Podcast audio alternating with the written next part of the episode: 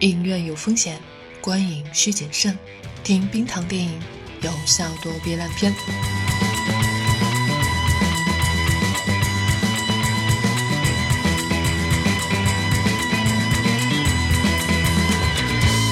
你好，这里是院线观影指南。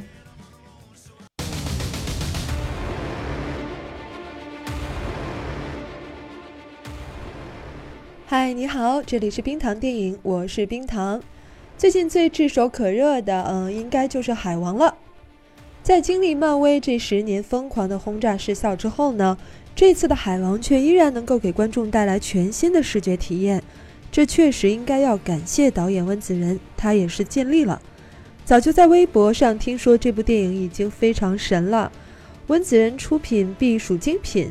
或者说这部电影有《阿凡达》《指环王》的气势等等诸如此类的评论，听起来还挺吓人的。DC 近年的电影一直要死不活的，好不容易有个神奇女侠吧，撑撑面子，马上又来了一个正义联盟，戳瞎了观众的眼啊！这次的宣发也是非常努力的，比美国整整先上映两周，让国内观众先饱了眼福。其实这电影观感很奇怪的。总架构是落魄王子夺回王位的故事，在这个路数中穿插了很多探险电影的元素。看到一半，你会发现跟夺宝电影一样，最后又会绕回正统王子和现任国王的争斗，结局大战又是长达几十分钟的视觉盛宴。个人猜测是由于拍这类主题的电影呢，确实已经拍不出什么新鲜感了。即使是温子仁，在这个正牌王子重新夺权的大框架下。要想让观众感到新意，也只能从其他成熟的类型片里直接拿经典桥段过来用，使其让观众都在已经猜出结局的情况下呢，仍然对电影抱有期待。这个本事是非常了得的。所谓旧瓶装新酒，也就是这些技巧了。能感受到温子仁这次应该是做出最大努力，让电影看起来有趣，看起来好看。影片中无时无刻不在用围绕着男女主角的环绕视角。男女主逃命时拉近又拉远的运动镜头和长镜头，就炫技来说呢，这次是玩嗨了的。但即使这样，也难逃剧情简单、有些情节缺乏逻辑的评论，并不是说它不够好。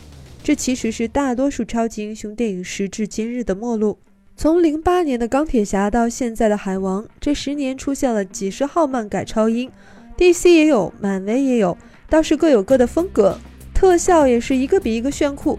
年年都有外媒评价漫威的新电影，什么这是漫威最好的一部漫改超英。虽说票房动不动就能卖几亿，但是能感受到的在电影层面上的进步其实很少了。在人物设定上另辟蹊径，开始走卖萌耍贱路线的《银河护卫队》系列、死侍系列大火以后呢，一改漫画里残暴形象的毒液也玩起了类似的风格。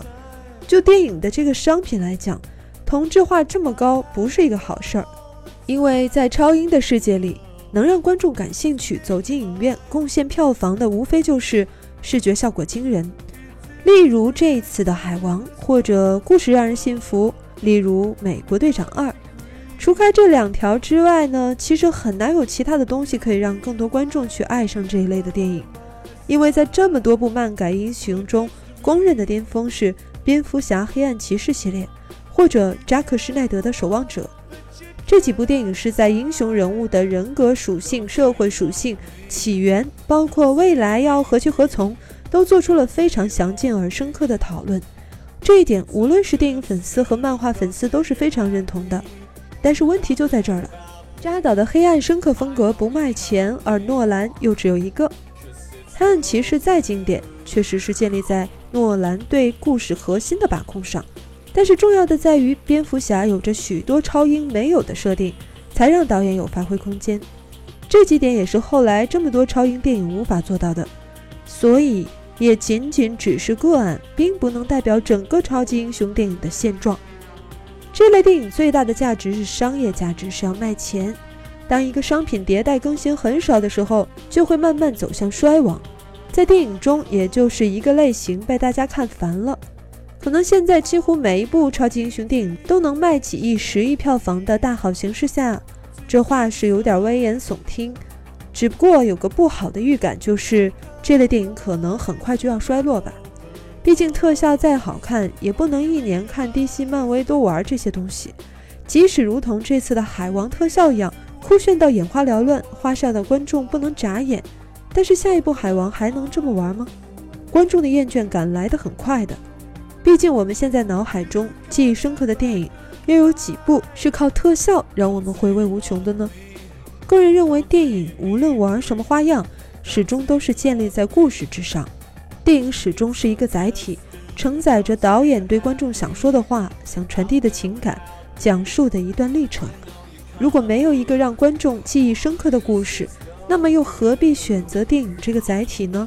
在《海王》中，温子仁尽力了，他竭尽所能为观众呈现了所有人在文字中看到的那个亚特兰蒂斯帝国是如此的美轮美奂，如此的与众不同。在结尾的大战中，他的个人风格和演员的颜值都表现得异常精彩，看得大家都很舒服。这是《海王》应该票房大卖的原因。有时候我也会想，我们是不是对超级英雄电影要求太严格了？但我很快又否定了这个想法，因为即使是超级英雄电影，它也应该首先是电影。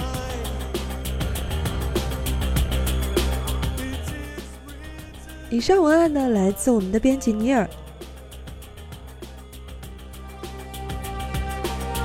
在上期节目《无敌破坏王》放弃了哪些可能？那一期下面呢，我们的听友刺破梦境他留言说，那一期对他来说很惊喜的呢，是有一首猫王的背景音乐。第一句歌词说：“智者说，只有愚者才会沉溺于爱情，而我就是那个愚者。”啊，他很喜欢猫王的嗓音。磁性的声线透出浓郁的男人味儿，温柔抒情带着伤感。不得不说，冰糖的品味极佳，谢谢冰糖啊！我要特别说明一下啊，你谢错了人。嗯，每一期的背景音乐呢，是由负责那一期的后期小伙伴他们来选的。我们的后期小伙伴呢，有于晶和千山，还有我。那么《无敌破坏王》这期呢，是于晶做的，所以这首歌也是他选的。感谢他的好品味，东离愁几分忧。他留言说：“迪士尼是一家讲故事的公司，无论是对孩童还是成年人，这部《无敌破坏王二》我觉得都是合格的。很多人觉得拉尔夫和云尼洛普之间的友谊很让人吐槽，甚至笑称是无敌舔狗王二，但是我却看到某种真实，起码能让我这个原本只是打算看迪士尼公主的人，猝不及防的被感触到了。”然后也非常感谢一直以来呢，大家在自己收听的平台上啊打赏节目组的小伙伴，嗯，然后除了这一期以外呢，最近我们还录制了一期上新了故宫非常古香古色的一期节目，但我不知道海王和那一期哪一期更先会发布，然后最近可能还会发布枕边风吧，啊，欢迎你来我们的微信公众号冰糖电影收听，我们下期再见。这里是冰糖电影，我是冰糖，拜拜。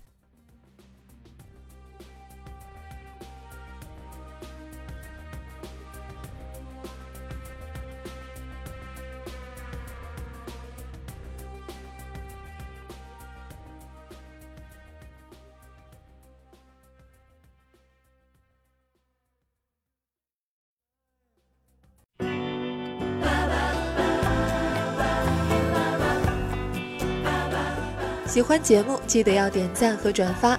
每期 BGM 歌单和晚安语音尽在微信号“冰糖电影”。